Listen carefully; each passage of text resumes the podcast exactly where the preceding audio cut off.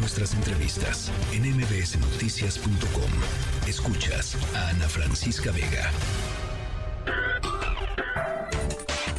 Diana Bernal en MBS Noticias. Diana Bernal, seguimos con el tema de las pensiones para el retiro o la jubilación. ¿Cómo estás? Me da gusto saludarte. Hola, mi querida Ana Francisca, pues con el gusto de saludarte y sí, efectivamente vamos a seguir hablando de pensiones, que creo que es un tema realmente muy importante para el auditorio.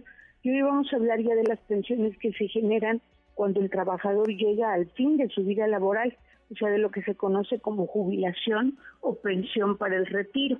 Para este tipo de pensiones sí se va a necesitar un número de años o semanas de cotización al Seguro Social para que así se pueda generar esta pensión.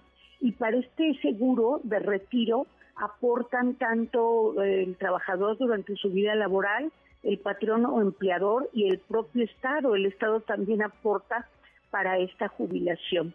Y desde luego es necesario para empezar a tramitar una jubilación, pues ya tener la baja de la, trabajo donde se estuviera desempeñando la o el trabajador.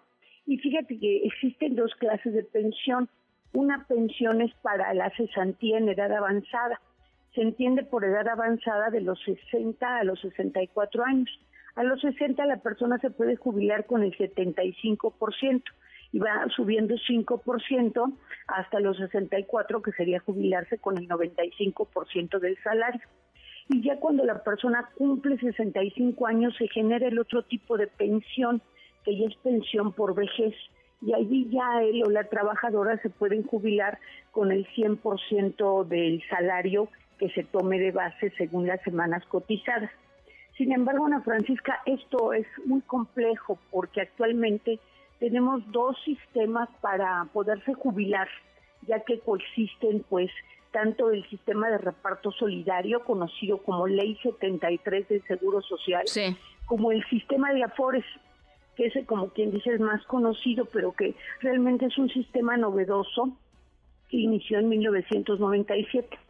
Y la regla es que cualquier persona que haya cotizado al Seguro Social antes del primero de julio de 1997, cuando llegue a la edad del retiro, que dijimos pueden ser 60, 65 años, va a poder optar ya sea entre la ley anterior, que es de reparto solidario, ahorita lo voy a explicar brevemente, o la nueva ley que es de cuentas individuales. Históricamente lo que había era un sistema o fondo común de pensiones, porque además pues la pirámide poblacional era más amplia en relación con las personas jóvenes en edad laboral y eran menor las personas en, en situación de vejez. Entonces lo que sucedió fue que en un momento dado la pirámide poblacional se empezó a invertir y tuvo que haber un cambio en el sistema de reparto solidario, que era un fondo garantizado para pagar la pensión vitalicia, pasó a ser una cuenta individual, o sea, una FORE, que cada trabajador aportara, tanto como el Estado y el, el patrón, a una cuenta determinada y con base en esa cuenta que iba a administrar una administradora de fondos para el retiro, te vas a, te ibas a poder jubilar. Fíjate que Chile fue el primer país que inició en Latinoamérica con este sistema y creo que recordaremos los grandes disturbios que hubo en el gobierno anterior de Piñera. Así es. Precisamente por eso, porque las pensiones no son remunerativas muchas veces en el sistema de cuentas individuales. Sin embargo, pues actualmente, como te digo, si cualquier persona de las que nos está escuchando cotizó o trabajó y cotizó al Seguro Social antes del 30 de julio de 1997, va a poder optar por el reparto solidario que por lo general le va a dar más en lugar del sistema de cuentas individuales que solo será aplicable exclusivamente para aquellos que hayan empezado a cotizar el seguro a partir del primero de julio de 1997.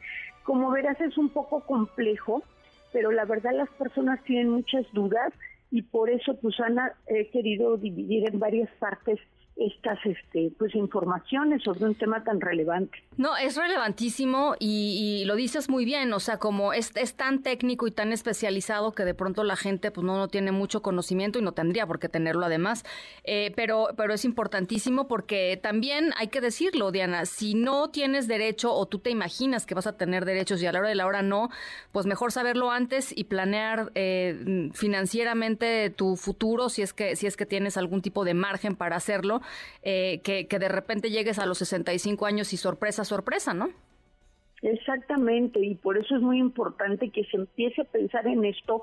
Parece mentira, pero cuando se inicia la vida laboral, Ana, no es un problema para gentes que ya están llegando a la edad del retiro, debe ser un problema para todos los que están o estamos en la vida laboral y este viendo cuál puede ser la mejor forma de que obtengas una pensión remunerativa que te permita vivir pues en un nivel de dignidad tus últimos años o la última etapa de tu vida. Bueno, pues ya ya lo conversaremos. Muchas gracias por lo pronto por estas buenas explicaciones que hemos dado las últimas semanas, que has dado las últimas semanas. Te mando un abrazo, Diana.